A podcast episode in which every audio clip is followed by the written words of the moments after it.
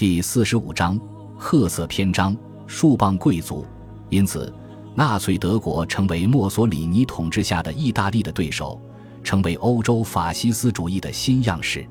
托卡里从巴黎移居罗马，继续把意大利法西斯主义视为乌克兰的样板。托卡里是虔诚的天主教徒，他把纳粹德国视为异端。他同样设想。意大利能够以某种方式帮助奥地利和乌克兰成为独立的法西斯国家。威廉定居奥地利，因为出身于那个诞生过许多德意志君主的家族，他不得不面对希特勒对民族问题的理解。与托卡里不同，威廉自己能够被视为德国人。威廉的故乡奥地利能够被视为德意志国家，因为这个国家的国民普遍说德语。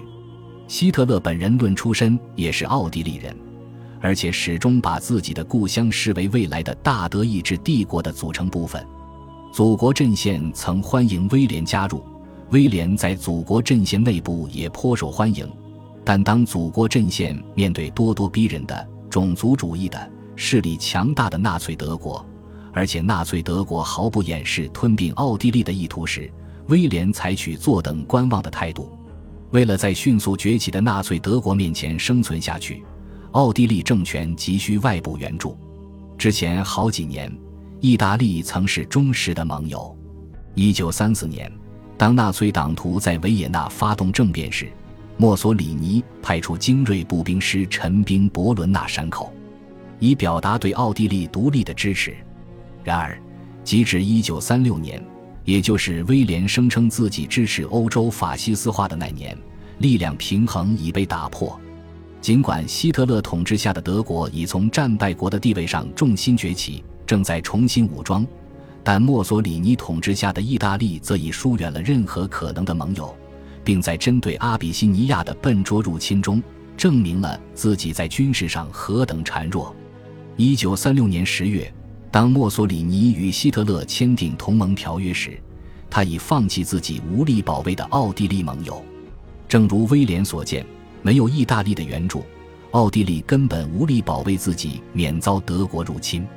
一九三六年七月，奥地利与德国签订互不干预协定。不幸的是，对于奥地利人来说，协定实际上让德国对奥地利事务的干预变得合法化。一份秘密条款要求奥地利政府任命两名纳粹党徒担任政府职务，此举鼓舞了奥地利纳粹党徒，尽管他们的政党严格意义上仍然处于非法状态。祖国阵线未能团结奥地利人支持国家独立，这个政权未能唤起左翼支持，因为社会民主党早在1934年就被取缔了。这个政权也未能唤起纳粹及右翼支持。因为奥地利纳粹党希望实现德奥合并，某些奥地利爱国者开始认为，只有哈布斯堡王朝复辟，才能拯救这个国家。奥地利的城镇和乡村开始授予奥托荣誉市民称号。然后，威廉发现自己既要面对纳粹势力的崛起，又要面对奥托威望的上升。在许多奥地利人看来，奥托领导下的君主制复辟似乎是反抗德国入侵的最好办法。德国势力给了威廉充分的理由去接受德国版的法西斯主义，而威廉对奥托的妒忌也促使他远离自己提倡民族宽容的过去。随着风险上升，随着奥地利与纳粹势力的对抗白热化，威廉再也不可能成为世界主义的法西斯主义者。他可以保留哈布斯堡王朝民族宽容的某些历史光环，接受欧洲各民族平等的理念，允许犹太人生活在欧洲。他也可以拥抱种族主义，纳粹党徒将其视为未来趋势。在威廉看来，纳粹种族主义能够为自己提供发泄的途径，允许他表达奥托将其逐出哈布斯堡复辟事业的愤怒。一九三七年年初，威廉做出选择。一月，威廉致信托卡里写道：“奥地利复辟运动的领袖是个犹太人。”威廉说道：“这意味着这场运动在道德上腐败堕落，在政治上注定失败。”这种说法相当奇怪。那位受到质疑的人物正是弗里德里希·冯·维斯纳。威廉与他相识超过十五年。一九二一年，两人还在维也纳为哈布斯堡王朝的复辟政治通力合作。在乌克兰企业联合会时期也是如此，两人计划利用巴伐利亚资金来资助针对苏俄的入侵行动。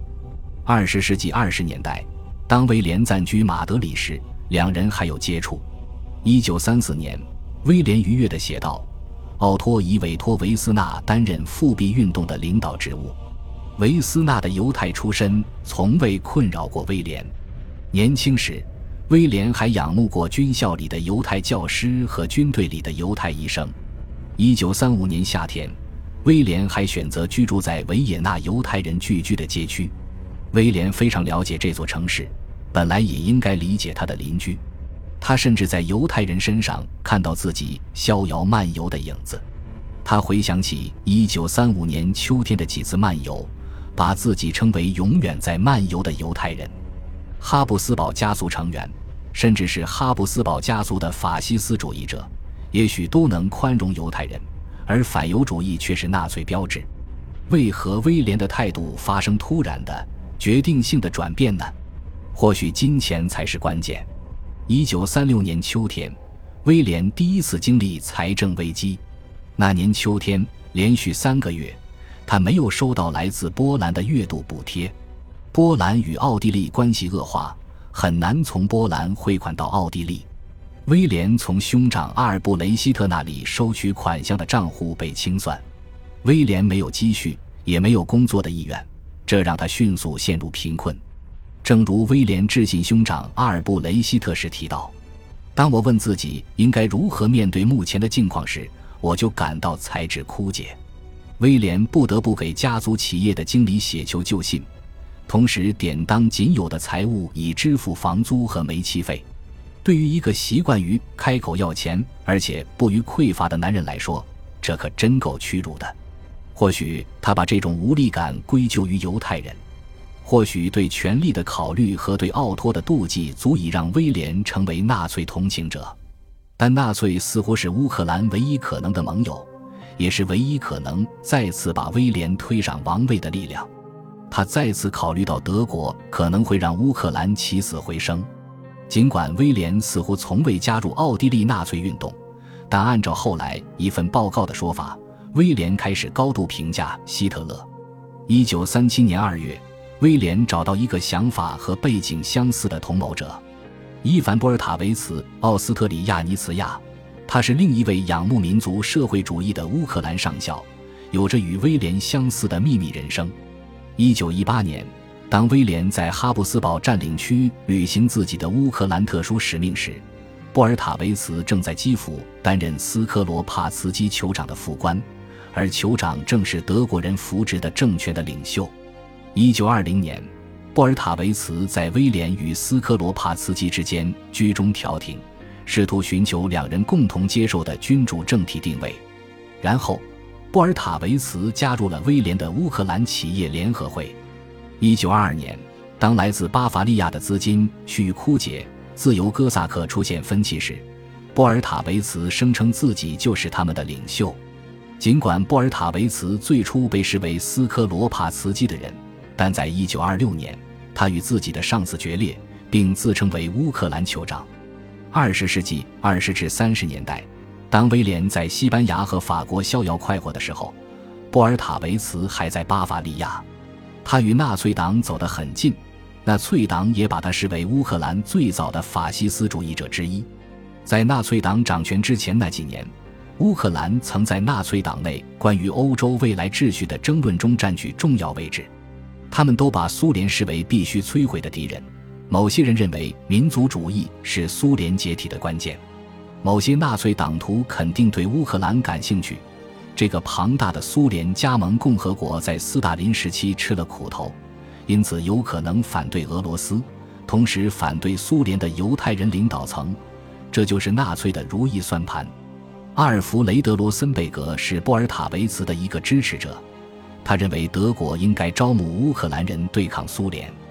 一九三五年五月，波尔塔维茨致信希特勒，表示他本人以及自由哥萨克愿意书城投效。因此，与威廉类似，波尔塔维茨也是个叛逆的乌克兰君主派和法西斯分子，此时正寻找回归权力、回归乌克兰的出路，并把纳粹视为最可靠的盟友。两人分别十五年后再度相逢，因为乌克兰企业联合会倒闭而留下的恩恩怨怨早已烟消云散。两人在滑雪圣地的会面堪称愉快。威廉自豪地告诉波尔塔维茨：“圣乔治骑士团成立了，他的使命就是缔造法西斯乌克兰。”一九三七年二月与波尔塔维茨会面之后，威廉开始更为具体的思考。如何在德国支配下的欧洲推进乌克兰事业？波尔塔维茨比威廉更懂得如何与纳粹打交道。毕竟，早在1922年，威廉与德国右翼的合作就已终止。很有可能，正是波尔塔维茨告诉威廉，纳粹同情乌克兰事业，愿意与杰出的乌克兰人接触。威廉致信托卡里提到，骑士团本该与汉斯·弗兰克及早接触。这位纳粹高官原本是巴伐利亚司法部部长，此时已贵为德国政府部长。更为宏大的设想是，威廉能够帮助德国人招募乌克兰军团。感谢您的收听，喜欢别忘了订阅加关注，主页有更多精彩内容。